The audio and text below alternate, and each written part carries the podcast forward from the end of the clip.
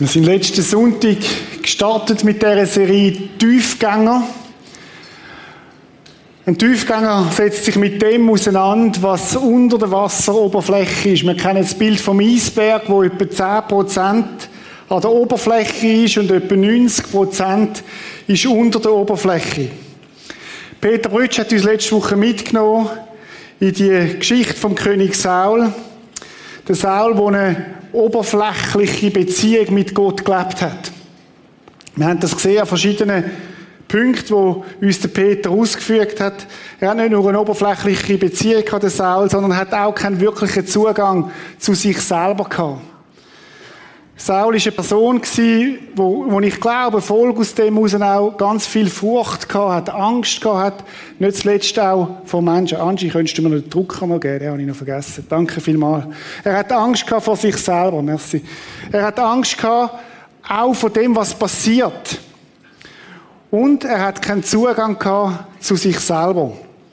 Ich bin zur Zeit so ein bisschen dran, ganz neu für mich, Kirchengeschichte am Durchschaffen ist so ein bisschen mein Studienprojekt zur Zeit, nicht zuletzt auch, weil wir ja das Zwingli-Jahr haben. Und wenn du so die Kirchengeschichte durchschaffst, bin ich auf ein interessantes Zitat gestoßen von einem, von einem Kirchenlehrer, der im 5. Jahr 500 nach Christus gelebt hat, Augustinus. Er hat Folgendes gesagt. Er hat gesagt, wie kannst du dich Gott nähern, wenn du so weit weg von dir selber bist. Wie kannst du dich Gott nähern, wenn du so weit weg von dir selber bist? Das ist eigentlich eine Beschreibung für das, was der, was der Saul gelebt hat. Der hatte so eine Hülle von sich gehabt. Aber er ist nicht wirklich bei sich selber gewesen. Er hat eine Identität gehabt, die von äußerem festgemacht war, von seiner Position, von dem, was andere über ihn gesagt haben. Das hat ihm sein Bild von sich selber gegeben. Und Augustinus, er hat nachher gesagt, interessant zu dem, hat er gesagt, lass mich, Herr, mich selbst erkennen, auf dass ich dich erkenne. Offensichtlich gibt es einen Zusammenhang zwischen der Selbsterkenntnis, wer wir sind, unter der Oberfläche, und dem, wie man Gott können erkennen oder anders ausdrückt, wie willst du Gott an dich anlassen, wenn du gar keinen selber Zugang hast zu dir? Wie willst du Gott in der Tiefe erfahren, wenn du nur an der Oberfläche lebst? Das ist interessant, ich hätte noch Johannes Calvin auch können zitieren, hat etwas ganz Ähnliches gesagt. Ein Zitat, das ich auch noch gefunden habe, dazu ist von der Theresa von Avila. Sie hat gesagt, fast alle Probleme des geistlichen Lebens haben ihren Ursprung in mangelnder Selbsterkenntnis. Wir können Gott nur so gut kennenlernen, wie wir uns selber kennen. Du kannst Gott nur so näher an dich selber anlassen, wie du dich selber, wie du dich selber auch wahrnimmst. In dieser Serie möchten wir unsere Beziehung zu Gott vertiefen. Wir möchten den Zugang finden, mehr noch auch noch zu uns selber, aber auch zu dem, wie Gott ist. Wir möchten ihn, Gott, besser kennenlernen. Und die Frage ist eigentlich, wie könnte das aussehen, wenn ich nicht nur geistlich, sondern auch emotional gesund bin? Und wir haben gesehen beim Saul, er ist so ein negatives Beispiel von der oberflächlichen Spiritualität. Äußerlich alles richtig gemacht. Äußerlich hat er gewusst, was man machen muss, wie man opfern muss. Er hat, er hat ganz vieles Religiöses gemacht. Aber er hat, innerlich hat das nicht übereingestimmt. Und so kann es ja auch uns gehen. Dass man äußerlich Christen sind, aber innerlich wieder tiefere Zugang zu Gott gar nicht gefunden, gar nicht ein Freund geworden sind von Gott. Freundschaft lebt ja von dem, dass man am anderen Anteil gibt von sich selber und auch Anteil nimmt an dem, was beim anderen ist. Wir werden heute Morgen ins Leben vom David hineinschauen. David, wo wie, ein, äh, wie das Gegenteil eigentlich ist vom Saul. Obwohl er die gleiche Rolle hatte, ist auch König geworden. Aber David, der eine Spiritualität gelebt hat, wo lebendig war, wo einen Zugang hat zu sich selber.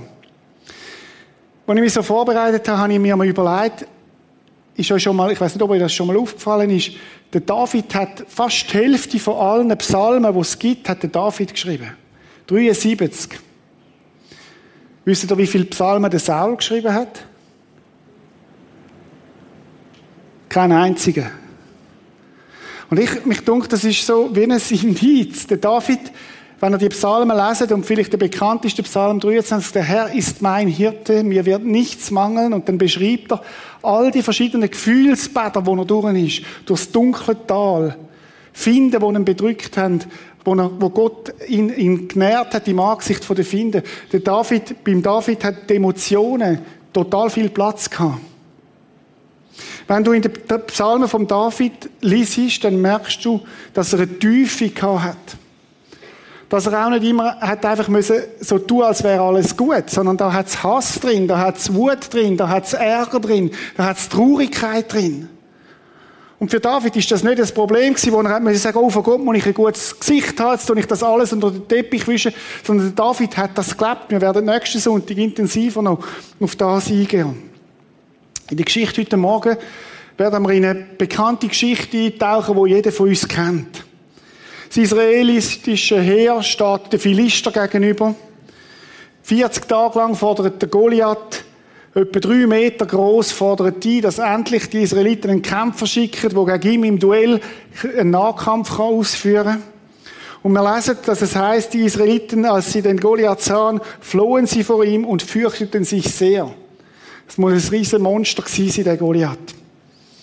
Und sie hören, wie der Goliath das Heer von Israel verflucht und so weiter. Und dort steigen wir ein in die Geschichte. David hat den Auftrag von seinem Vater, hat ihm gesagt, du David, komm, bring Käse und Brot zu deinen Brüdern ab Front. David ist abgezogen worden als Hirt, hat ein paar Sandwich eingepackt und ist ab Front gegangen.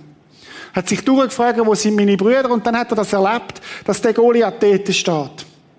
David ist gerade mal etwa 15 gewesen, wo sich das ereignet hat. Und er hat ihn interessiert, was der überkommt, wo der Goliath schlägt. Kann man vorstellen, als Teenager absolut faszinierend, alles Soldaten, alles äh, gestandene Männer und er ist dort. Und dann lesen wir eine erste Begegnung, die da stattfindet. Als Eliab, Davids ältester Bruder, der ist an der Front gewesen, David der Kleine ist daheim ihn so mit den Soldaten reden hörte, wurde er zornig. Was hast du überhaupt hier zu suchen, fuhr er ihn an. Und wer hütet jetzt die paar Schafe und Ziegen in der Steppe? Ich weiß doch genau, wie eingebildet und hinterhältig du bist. Du bist nur zu uns gekommen, um dir eine Schlacht anzusehen. Die Brüder stuchten zusammen. Sagt, hey, du kleiner David, was willst du eigentlich da? Anstatt dass er gesagt hat, danke für das Sandwich, hat er, hat er geschumpfen mit ihm und hat gesagt, wer bist denn du? Wer bist denn du überhaupt? Der David hat eigentlich nur den Auftrag gehabt, die Front zu gehen und seinen Brüdern ein Nahrungsmittel zu bringen und der ältere Bruder stucht ihn zusammen. Du bist ein kleiner, stinkender Schafhirt. Was machst denn du da? Du bist der Klein. Du bist hinterhältig, eingebildet. Mach, dass du wegkommst. Ich weiss nicht, vielleicht hat er noch gesagt, Vatersöhnchen, möglicherweise. David wird angeklagt, er wird beschuldigt von seinem ältesten Bruder. Wenn es nach der Familie ging, der älteste Bruder steht ja als der, der zukünftige Patriarch von dieser Familie, wenn es nach der Familie ging, gehörte der David zu den Schafen. Das wäre der Platz, wo ihm hingehört, aber sicher nicht da auf Schlachtfeld. Ich glaube, das war die Rolle, die der David in der Herkunftsfamilie hatte. Ich bin der Kleine, ich bin der, der noch gerade lange so zum Schaf hüten. Wer bin ich denn schon? In der Familie ist ihm eine Rolle zugeteilt worden. Der David, der Kleine, der Schafhirt, der, der mit den Schöfli spielt, ich weiß nicht, wie du dich gefühlt hättest als David in dieser Situation, wenn du einem älteren Bruder gegenüberstehst. Aber was ich weiß, ist, dass Kräfte von einer Herkunftsfamilie enorme Kräfte können sein, die in einem Leben ihnen prägend können sein. Viele Menschen kämpfen das Leben lang mit der Rolle, wo man ihnen zuteilt hat, die Du bist der Älteste. Bist dazu da, Verantwortung zu übernehmen in der Familie. Schauen, dass alles aufgeht. Und du hast die Rolle ein Leben lang. Oder du bist eben der Kleinste. Oder die Liebe, die, die nie aufbegehrt. Und in unserer Familie machen wir es doch so. Wer willst denn du sein? Viele Menschen kämpfen das Leben lang mit der Rolle, die sie haben. Im Film von C.S. Lewis Narnia gibt es eine Rolle vom Eutychus, wo sich in einen Drachen verwandelt. Und wo man sehen, wie er seine Haut abstreifen muss, damit er die wahre Identität finden kann. Was macht der David in dieser Situation? Geht er zurück zu seiner Herde, sagt er, okay, ich bin der kleine Hirte, ich nehme meinen Platz wieder ein, wo du mir gegeben hast. Der Platz, wo meine Familie mir zuteilt hat, oder was macht er? Schauen wir mal, was der David gemacht hat. Was habe ich denn getan? entgegnete David. Ich habe doch nur eine Frage gestellt. Er drehte sich zu einem anderen um und fragte noch einmal nach der Belohnung und wieder erhielt er dieselbe Antwort. Der David kehrt sich um, drüllt sich nach einem anderen um und kommt eine Antwort über. Der David lässt sich nicht beirren. Ziemlich eindrücklich, wie er als Jüngster ansteht und sagt, weißt du was? die Rolle, wo du mir gibst, die nehme ich nicht an. Er durchbricht die Hürde des Hindernisses, der Widerstand, wo man ihn hat in eine Rolle hineinstellen. Der David weiß, wer er ist und er hat eine innere Sicherheit. Sein Ja in seinem Inneren ist größer als das, was seine Familie über ihn sagt. Ich habe den Eindruck, der David hat eine starke Identität. Ich habe es vorhin gesagt, manchmal können so Familien Rollenzuweisungen ganz schwere Joch sein, die schwierig gilt zu überwinden. Ich kenne Geschichten, wo familiäre Rollenzuteilung so weit gegangen ist, dass sie als längst erwachsene Frau oder Mann nicht aus dieser Rolle rausgekommen sind. Ein Leben lang in dem inne gsi, um ja der Familie Gesetz zu entsprechen. Und es ist gar nicht zu dieser Frage gekommen, wie sieht Gott mich eigentlich? Ich habe doch die Rolle, die ich zuteilt bekommen habe. Du bist vielleicht die Liebe, die immer anpasste, die, die nicht eine eigene Meinung darf haben oder eben die, die immer für alles Verantwortung übernehmen Vielleicht der Vorzeigesohn, der Stolz der Familie. Der David durchbricht das Familienjoch, indem er bei sich selber ist. Indem er weiß, wer er ist. Oft ist es bei uns umgekehrt. David hat eine klare Identität. Die Geschichte geht weiter. Als die Soldaten merkten, worauf David hinaus wollte, meldete es jemand dem König.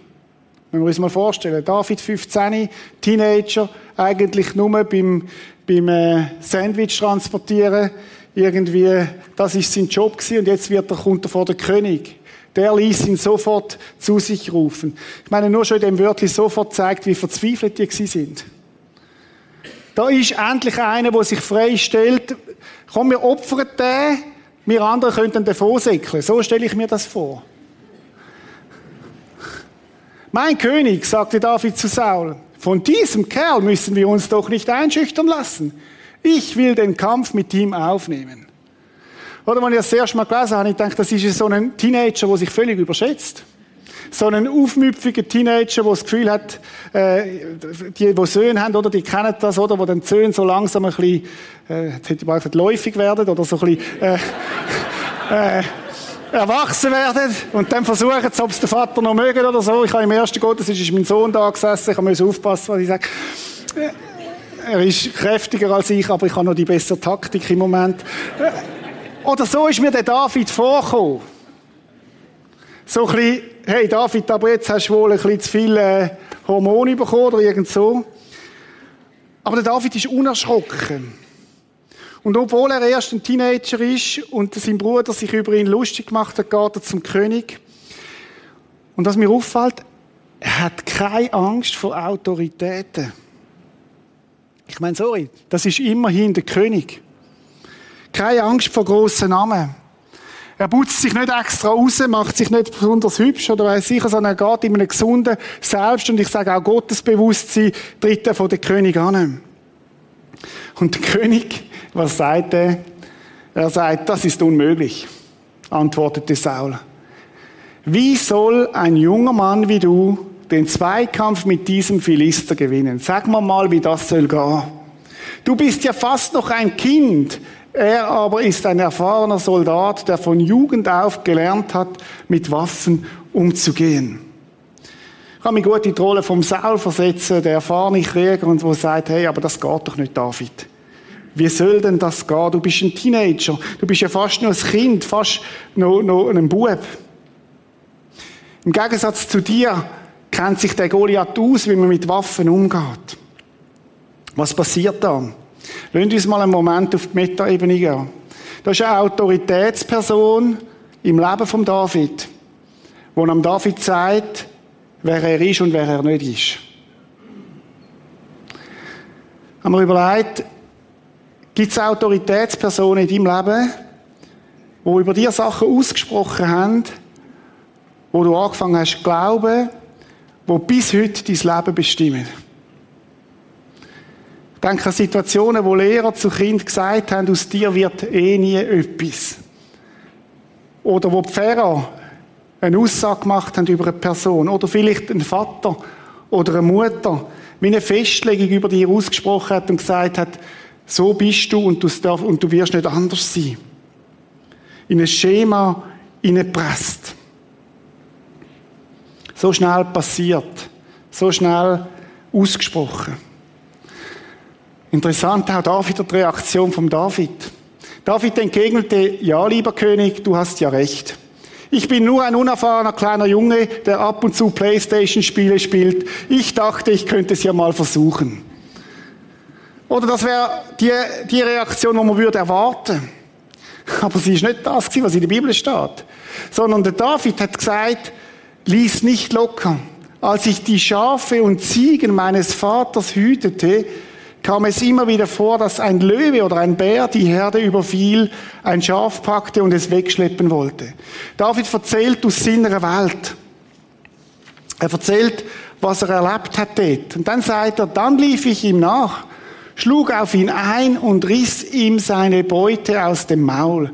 Stürzte er sich dann wütend auf mich, packte ich ihn an der Mähne oder am Fell und schlug ihn tot. David schildert bis ins Detail, was er schon erlebt hat. So habe ich mehrere Löwen und Bären erschlagen, und diesem Philister soll es nicht anders gehen, denn er hat sich über das Heer des lebendigen Gottes lustig gemacht.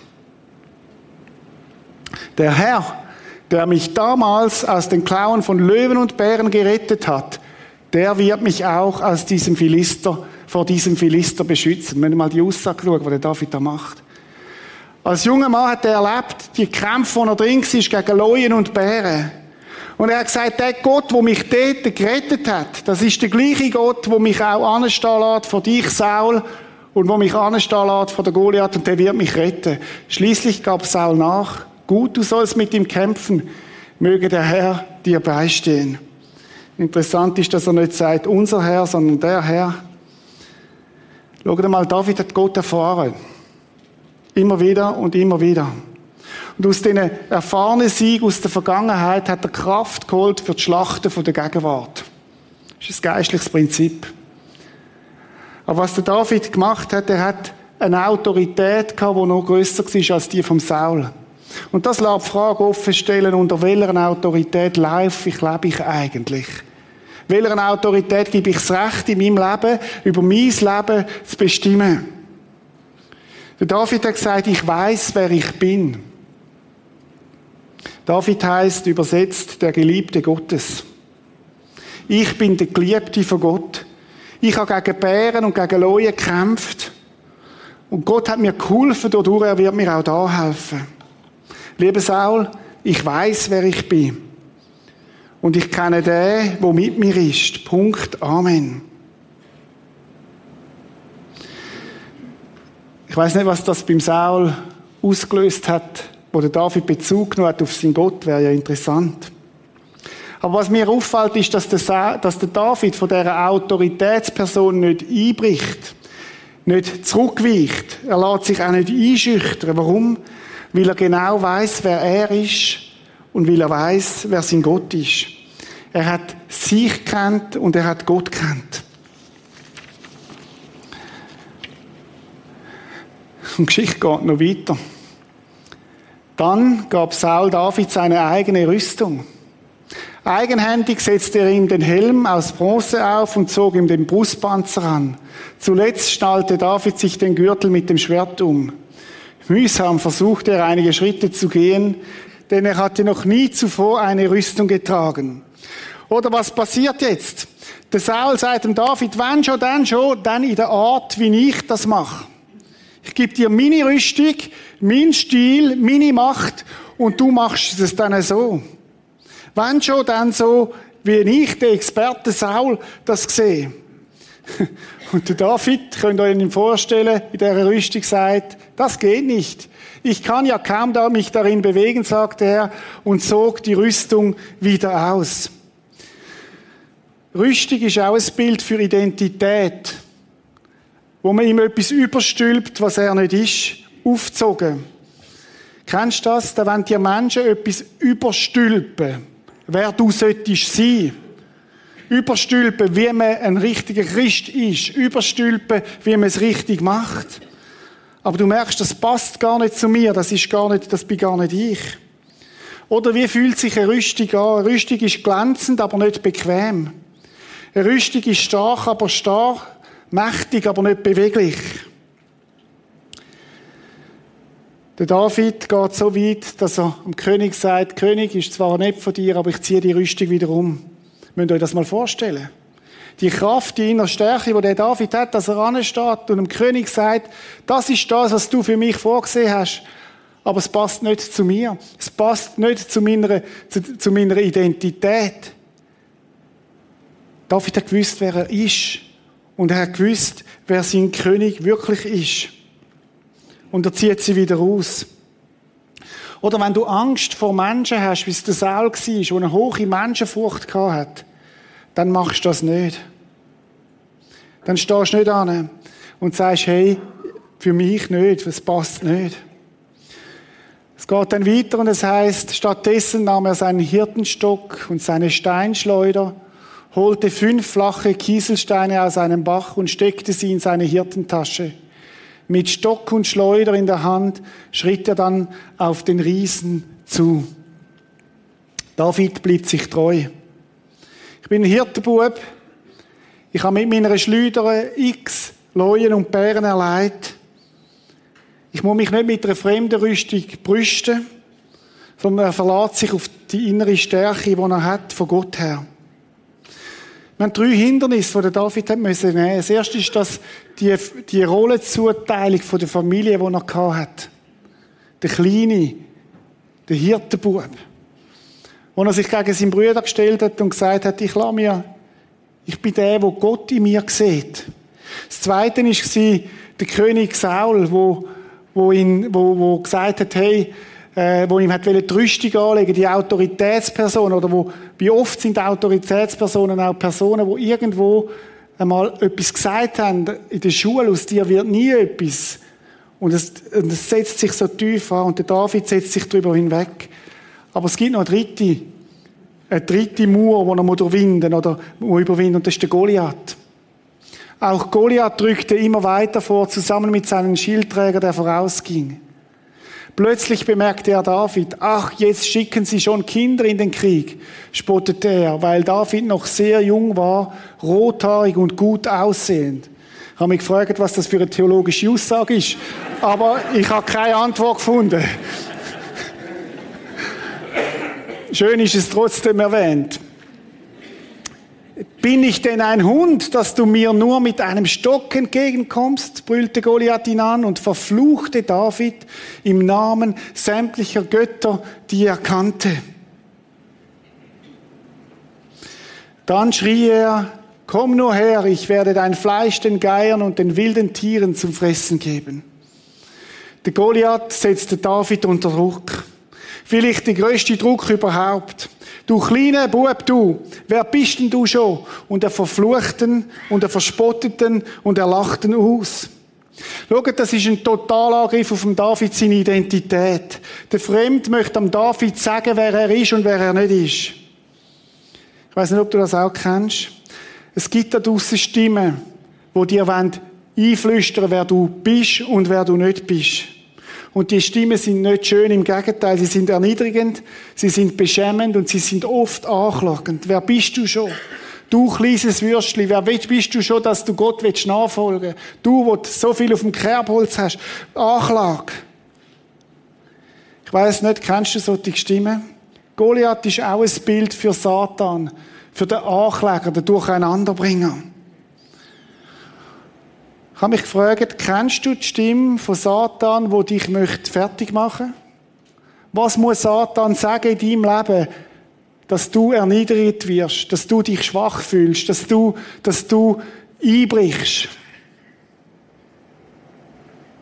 Versager, Druckmüsli und du willst Christ sein? Schaffst es sowieso nicht? Wer bist denn du schon? Die Antwort vom David ist, doch David rief zurück, du Goliath, trittst gegen mich an mit Schwert, Lanze und Wurfspieß. Ich aber komme mit der Hilfe des Herrn.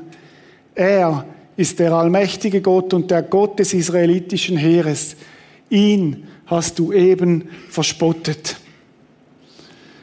Der David hat gewusst, wer er ist und er hat gewusst, wer Gott ist. Es hat alle Grund gegeben, da einzuknicken. Es hat alle Grund gegeben, die Füße zu nehmen und davor zu rennen. Aber David weicht nicht weg, weil er Gott kennt hat. Er hat gewusst, wer sein Gott ist. Kleines Detail. Der David lässt den Goliath nicht an sich ankommen.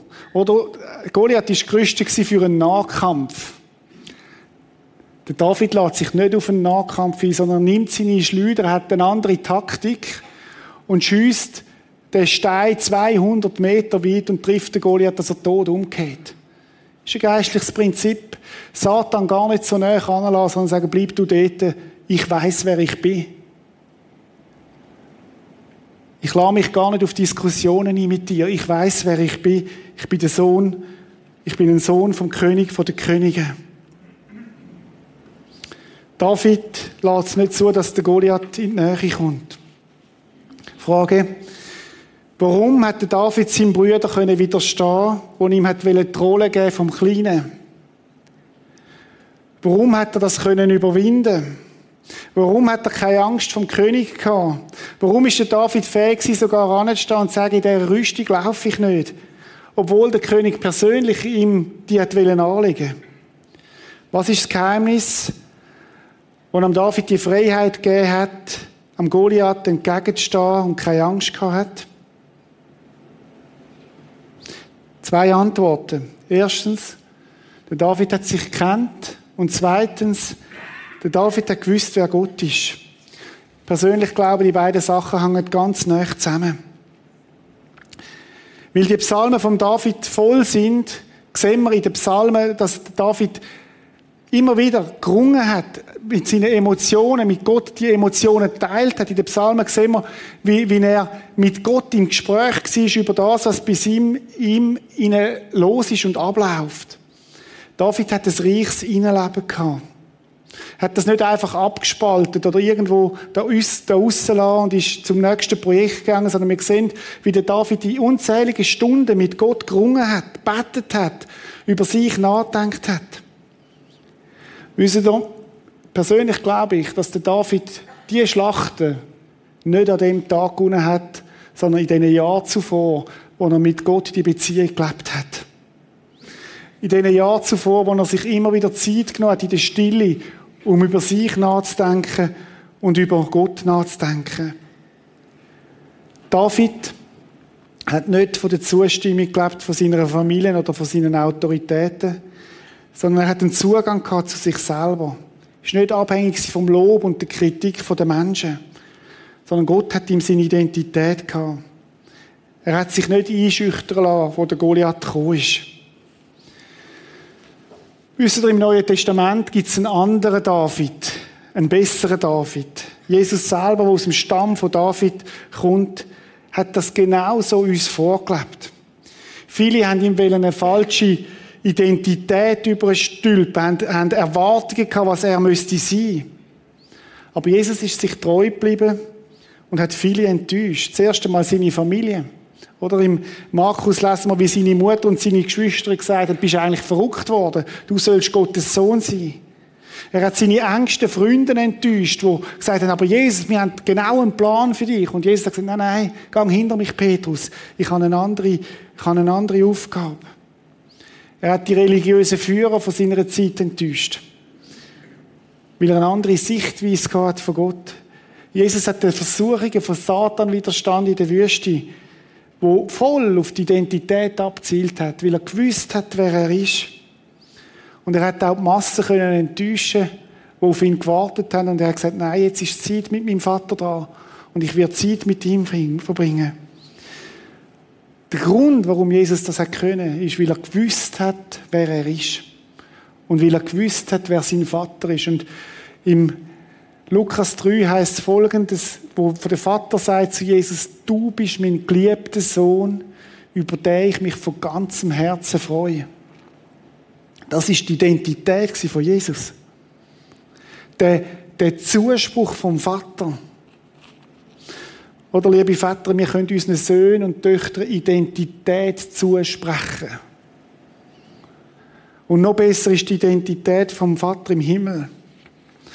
Und ich glaube aber auch, dass Jesus sich die Identität immer wieder hat sagen lassen, indem er sich zurückgezogen hat und sich ausgerichtet hat auf den Vater.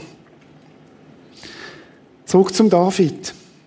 David heißt übersetzt, ich bin der Geliebte Gottes.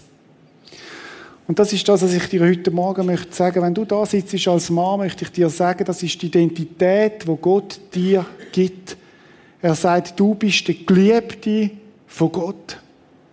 Und wenn du als Frau da bist heute Morgen, dann möchte ich dir das sagen, dass Gott sich so sieht und dir sagt, du bist die geliebte Tochter. Du bist die geliebte Tochter. Das soll deine Identität sein. Kannst du das fassen? Kannst du das nehmen für dich, dass Gott persönlich das sagt zu dir? Vielleicht fällt es dir schwer, das Fassen und es prallt so an der Oberfläche ab. Und darum möchte ich dir für die nächste Woche eine Aufgabe geben, wo ich dich möchte bitten, dass du sie zweimal durchführst nächste Woche. Eine Aufgabe, wo es darum geht, dass du selber einen besseren Zugang zu dir selber findest, damit Gott auch in die Tiefe hineinkommen kann von deinem Leben. Ich habe vier Fragen mitgebracht. Ihr werdet nachher ein Kärtchen bekommen, wo die Fragen drauf sind. Und wo die Fragen für dich mal durchgehst und vielleicht auch aufschreibst. Ich habe es gestern Abend für mich auch wieder durchgegangen. Ich mache das regelmäßig, um einen Zugang zu haben zu mir selber. Erste Frage ist, was ärgert mich? Oder gestern Abend habe ich gedacht, mich ärgert doch nicht. Dann bin ich angegangen und habe die Frage mal zulassen. Plötzlich habe ich gemerkt, da hat es zwei, drei Situationen gegeben letzte Woche, die mich wirklich geärgert haben. Und ich konnte es aufschreiben. Zweite Frage, was freut mich? Was freut mich wirklich? Gibt es Sachen, die mich freuen? Dritte Frage, was macht mich traurig? Oder wir sind manchmal so schnell unterwegs, dass wir das gar nicht wahrnehmen. Und wir fragen uns dann, dass Gott uns nicht in der Tiefe begegnen kann, weil wir selber uns noch nicht, auch gar nicht in der Tiefe begegnet sind. Was macht mich traurig? Gibt es Sachen, die dich in deinem Leben traurig machen? Und das vierte, was macht mir Angst? Was macht mir Angst? Und schreib die Antworten auf. Und dann fang an, mit Gott über das zu reden. Seit ich das mache, habe ich einen nochmal ganz neuen Zugang zu mir gewonnen. Und ich möchte dich einladen, das auch zu tun. Vielleicht ist es 24-7 Gebetszeit, gerade auch eine Gelegenheit, diesen Fragen mal rumzugehen und zu sagen, ich bin mal mit Gott vor diesen Fragen zusammen. Peter Brütsch und ich bieten den stillen Tag an im Februar. Nicht, weil wir einfach das cool finden, sondern weil wir möchten, dass wir lernen, Jünger zu sein, die in der Stille von Gott Identität überkommen. Damit wir in den Kämpfen unserem Alltag anstehen und uns nicht festlegen lassen, sechs Familienherkunft, sechs Autoritätspersonen oder sechs auch der Fünde. Die Schlachten werden nicht geschlagen auf dem Schlachtfeld, Leute, sondern in den Zeiten von Gott. Ich möchte beten. Und Vater im Himmel, wir möchten dir danken. Danke für das Leben von David, wo uns in so vielem auch ein Vorbild ist, Herr. Danke, dass wir nicht müssen, uns die Identität von unserer Herkunftsfamilie festlegen lassen. Auch nicht von Autoritätspersonen, die irgendwann einmal etwas über uns ausgesprochen haben und wo wir geglaubt haben. Auch nicht von Satan, wo, wo uns einflüstern will, dass wir es nicht schaffen, dass wir die Schlachten verlieren, wo uns möchte klein machen, wo uns verflucht. Danke, dass wir dürfen vor dir in Knie und die Identität von dir zugesprochen bekommen, dass wir deine geliebten Kinder sind, deine geliebten Töchter und deine geliebten Söhne. Und Herr, ich möchte dich bitten, dass du uns hilfst, den Zugang zu uns selber zu finden, mehr und mehr.